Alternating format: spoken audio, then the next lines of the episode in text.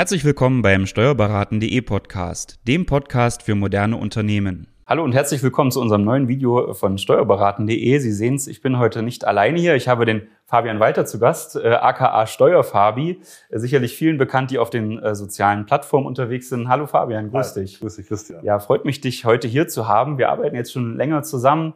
Ähm, und ich freue mich, dass du uns vielleicht auch noch mal so ein bisschen was von dir erzählst.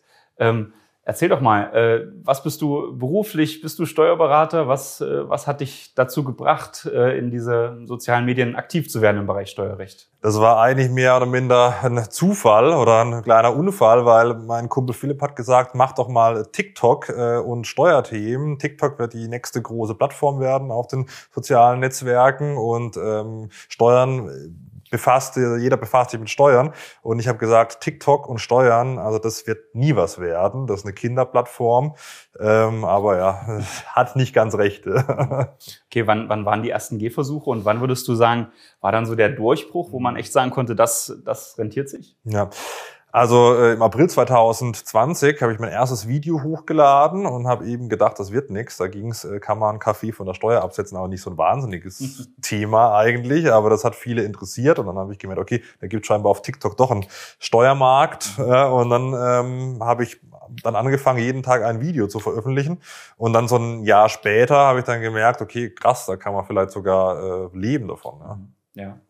Und äh, gibt es so eine gewisse Kenngröße, wo man sagen kann, ab dann ist man eigentlich als, als Influencer sozusagen anerkannt oder ab dann ist man vielleicht so erfolgreich, dass auch Unternehmen auf einen zukommen mhm. und, und darüber nachdenken, mit einem zusammenzuarbeiten? Das ist ganz unterschiedlich. Also es kommt auf die Branchen an. Es gibt Influencer mit paar tausend Followern, die wirklich davon leben können. Und dann gibt es aber Influencer mit wirklich hunderttausend Followern, aber die halt in einer stark umkämpften Branche sind, mhm. ja, Beauty, Lifestyle, Fitness, ja, wo es mhm. eben sehr viele gibt. Und dann kann es sein, dass man trotz hunderttausend Followern nicht davon leben kann, mhm. wohingegen vielleicht jemand, der Handwerk macht, schon mit 20.000 Followern davon leben kann. Ja. ja.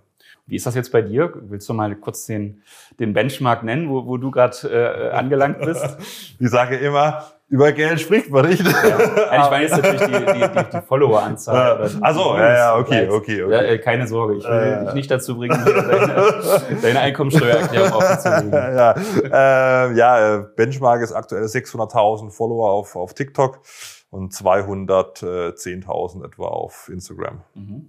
Und wie würdest du die Plattform jetzt gegeneinander abwägen? Was, was bringt dir mehr oder was, was äh, TikTok ist halt eine relativ junge Plattform. Es gibt halt ein Format, ja, Kurzvideo, that's it. Bei Instagram gibt's mehrere Formate. Man kann Bilder posten, man kann Stories machen, man kann die Stories in die Highlights machen und so weiter, Livestream und so weiter. Wobei das mal, das kann man bei TikTok auch äh, mittlerweile. Ähm, aber ja, Instagram ist halt erwachsener. Aber TikTok muss man sagen, die Jungen sind halt bei TikTok ja, und dementsprechend wächst die Plattform auch wie verrückt. Also deswegen muss man die auch als äh, seriöse in Anführungszeichen Unternehmen im, im Auge behalten. Ja. ja unsere Zuschauer sind ja vor allem unsere Unternehmerkunden auch, äh, die ja selbst so im Bereich Online-Handel, Online-Dienstleistung irgendwie online ihr Geld verdienen. Jetzt ist das ja die Zusammenarbeit mit, mit Influencern, das machen ja schon einige Unternehmen, aber ich glaube, ganz viele trauen sich da auch noch nicht so ran. Mhm. Ähm, kannst du uns dazu was sagen? Ja. Was, was können denn Influencer für Unternehmen eigentlich für Mehrwerte bieten? Ja.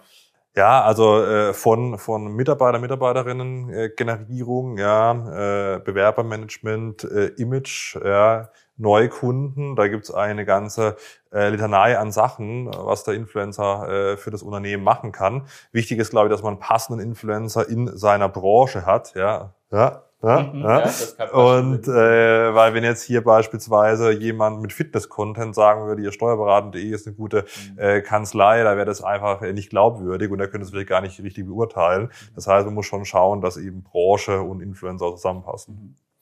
Wie, wie läuft das so in der Praxis ab? Ähm, wenn jetzt äh, ein Unternehmen, du kannst, also oder vielleicht da nochmal vorweggeschickt, ich habe gesehen, du bist ja auch regelmäßig mit vielen Influencern unterwegs und hast da wahrscheinlich auch viele Insights zu äh, äh Kollegen und Kolleginnen so aus anderen äh, äh, Branchen, die eben auf den sozialen Plattformen unterwegs sind. Wie läuft das eigentlich ab? Also äh, kommen da die Unternehmen auf die Influencer zu und sagen, das Pro Produkt würde ich jetzt mal ganz konkret vermarktet mhm. oder, oder angeboten wissen? Wie kannst du mhm. da so ein bisschen mal aus dem Nähkästchen plaudern, wie das, das eigentlich abläuft? Das kommt immer so ein bisschen aufs Unternehmen an. Manche sind da relativ professionell unterwegs und was auch ganz wichtig ist, dass man eben den Influencer fragt, ja, wie glaubt er, dass das Produkt, Dienstleistung auf dem Kanal passend dargestellt werden kann. Leider ist es oft so, dass man halt ein vorgefertigtes Briefing bekommt, ja, wo dann drin steht, was man sagen soll, was man dafür bekommt und so weiter und so fort. Ähm, und die äh, Unternehmen haben sich gar nicht mit dem Kanal beschäftigt. Und ähm, da gibt's die ganze äh, Bandbreite. Aber wenn man es professionell macht, dann spricht man erstmal den Influencer an und fragt, äh, was kann er sich vorstellen und äh, arbeitet praktisch mit dem Influencer was und äh, sagt nicht hier, da hast du ein Briefing, mach das, hier hast du das Geld und dann let's go, sondern da muss man schon im Austausch äh, bleiben. Mhm so aus deiner Erfahrung oder auch von dem, was du von deinen Kollegen und Kolleginnen hörst, ist das eher was, was eher so einen allgemeinen Branding-Effekt hat oder geht es wirklich auch darum, konkret einzelne Produkte äh, abzusetzen? Wo liegt da so eher der Fokus? Ja, das kommt immer ganz drauf an. Also ich glaube, TikTok ist noch sehr eine Branding-Plattform. Da ist man relativ First Mover noch. Ähm, es gibt aber auch Möglichkeiten, dann wirklich Produkte äh, zu verkaufen. Das geht schon. Ähm, ist, denke ich mal, so ein Mix, kommt aber auch so ein bisschen ähm, auf das Produkt und auf die Dienstleistung an. Mhm. Also beide Varianten sind möglich. Ja, ja. Also jetzt einfach mal auch da offen gesprochen, so in unserer Zusammenarbeit, wir nutzen es ja vor allem auch viel äh, zu Branding-Effekten, einfach um die Marke steuerberaten.de äh, noch präsenter nach außen äh, zu committen. Aber wir, wir arbeiten auch zusammen, um konkrete Aufrufe zu starten. Ja. Wir, suchen Mitarbeiter, wir suchen Steuerberater. Ja. Also das, das ist sicherlich auch irgendwie gemischt. Ja.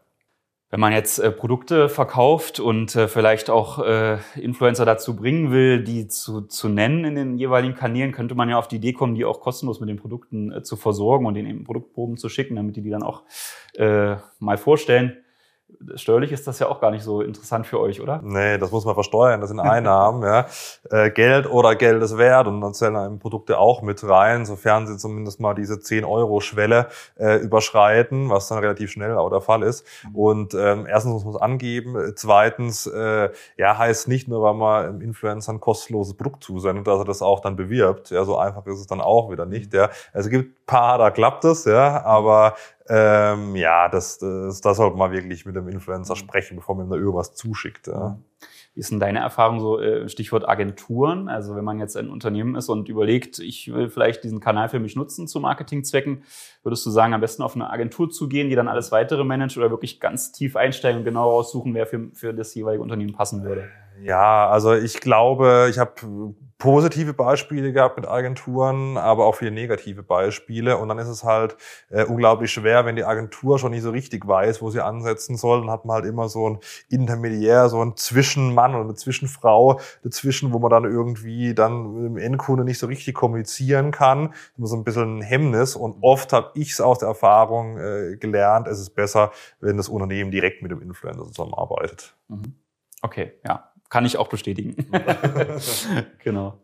Für viele Unternehmen wird da jetzt die spannende Frage natürlich sein, was kostet eigentlich so eine Zusammenarbeit mit einem Influencer? Ich meine, ich könnte da jetzt auch was zu sagen, aber ich, es geht ja eher darum, das nochmal allgemein darzustellen. Ähm, kann man irgendwie sagen, bei so und so viel Followern äh, muss man so und so viel bezahlen? Gibt es da Messgrößen, an denen man sich orientieren kann? Ja, es gibt den Tausender Kontaktpreis. Ähm, das ist aber immer so eine Geschichte, weil ähm, erstens muss man schauen, wie performen die Videos. Ja, nur weil äh, ich, jetzt 600.000 äh, Follower habe, heißt nicht, dass jedes Video 600.000 Aufrufe hat. Manche haben äh, viel mehr, wie jetzt äh, aktuell so Benzinpreisen Videos, also über eine Million. Da gibt's aber auch wieder Themen, die vielleicht nicht so aufgerufen abgerufen werden können.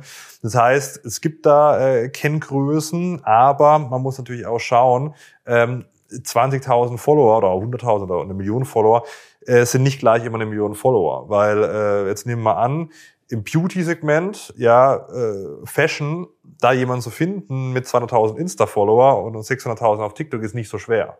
So, aber wenn man jetzt halt äh, auf Steuern äh, jemand sucht, der über 100.000 Follower hat, ähm, dann wird es schon schwierig. Ja, und äh, ja, da ist der Preis natürlich auch höher. Ja. Aber, jetzt, aber jetzt mal ganz konkret gesagt, wie viel Euro zahlt man pro 1000 äh, Follower? Also so, es kommt immer so drauf an. Also wenn man jetzt so 100.000 Aufrufe, Aufrufen. 100.000 Aufrufe hat, so ein TKP von 20 ist eigentlich ganz normal, äh, dann hat man eben 2.000 Euro pro Posting. Ja? Ob das Posting jetzt irgendwie als Instagram Story ist oder als TikTok oder Reel, das ist natürlich immer Verhandlungssache, ja. Aber so als Pi, Pi mal Daumen kann man das so, ja. kann man das so sagen. Ja. Aber je, je äh, exklusiver der Influencer wird, desto äh, teurer wird sie eben. Ja, verständlich, ja. Jetzt ist ja, glaube ich, allen äh, Zuschauern bekannt, dass das Thema soziale Plattformen äh, nicht wegzureden ist. Also wenn man als Unternehmen irgendwie vorhanden sein will, braucht es nicht nur die Internetseite, sondern auch eine Präsenz auf den sozialen Plattformen. Das kann man natürlich gut über die äh, Influencer machen an was müssten denn Unternehmer denken, die jetzt vielleicht selbst sagen, ich will äh, auf diesen Plattformen aktiv sein und mein Unternehmen da darstellen? Hast du da vielleicht Tipps, vielleicht auch so aus deiner Erfahrung, welche ja. Fehler sollte man vermeiden? Ja.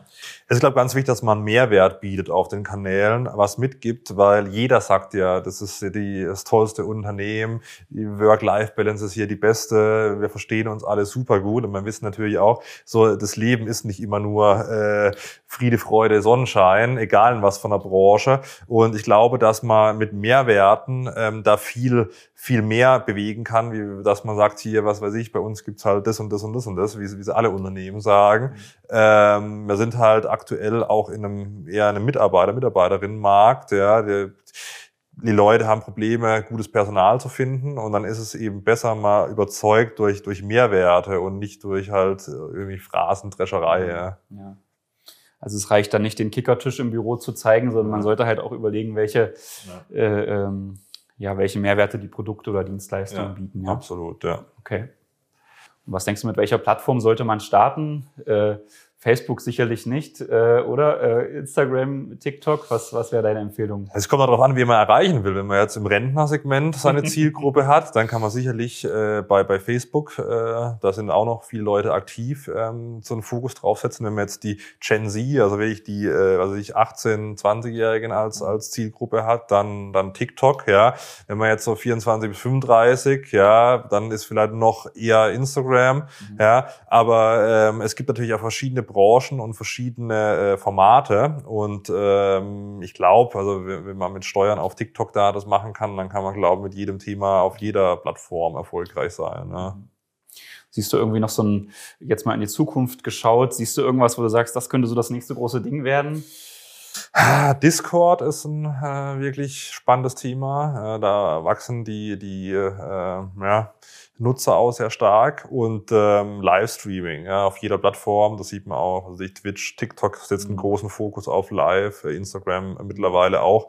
Äh, also Livestreaming allgemein, glaube ich, wird, äh, wird ja. groß werden und Kurzvideos werden noch größer werden. Ja. Die schwierig zu skalieren, die Live-Videos. Ja, ja, muss man ja tatsächlich auch immer live sein. Ja, man kann sie zweitverwerten, auf YouTube beispielsweise hochladen, das geht dann schon. Ähm, aber ja, ist natürlich klar, wie alles, was Content-Produktion angeht, äh, Arbeit. Ja. Aber du hast ja noch keine VR-Brille angeschafft, um dann auch im Metaverse steuerliche Themen ja, zu verbreiten. Ja, ja, das wird vielleicht mal kommen. Ja, aktuell ist da noch relativ äh, wenig los, aber das muss man natürlich auch im Blick behalten. Wir haben eine Generation, die halt mit so Sachen aufwächst und das ist für die nicht mehr so absurd. Ähm, und ja, also das wird auch ein spannendes Thema werden in Zukunft. Ja. ja. Ob sich der Meta durchsetzt, schauen wir mal, aber man muss es auf jeden Fall ja im Auge behalten. Wunderbar. Äh, Fabian, dann danke ich dir äh, für diese zahlreichen Informationen. Ich glaube, es ist äh, herausgekommen, dass natürlich jedes moderne Unternehmen irgendwie diese Plattform und auch die Zusammenarbeit mit Influencern in Erwägung ziehen sollte, um auch äh, weit, noch weiter präsent zu sein. Ich danke dir für deine Einblicke und weiterhin alles Gute. Auch ich freue mich auf unsere weitere Zusammenarbeit.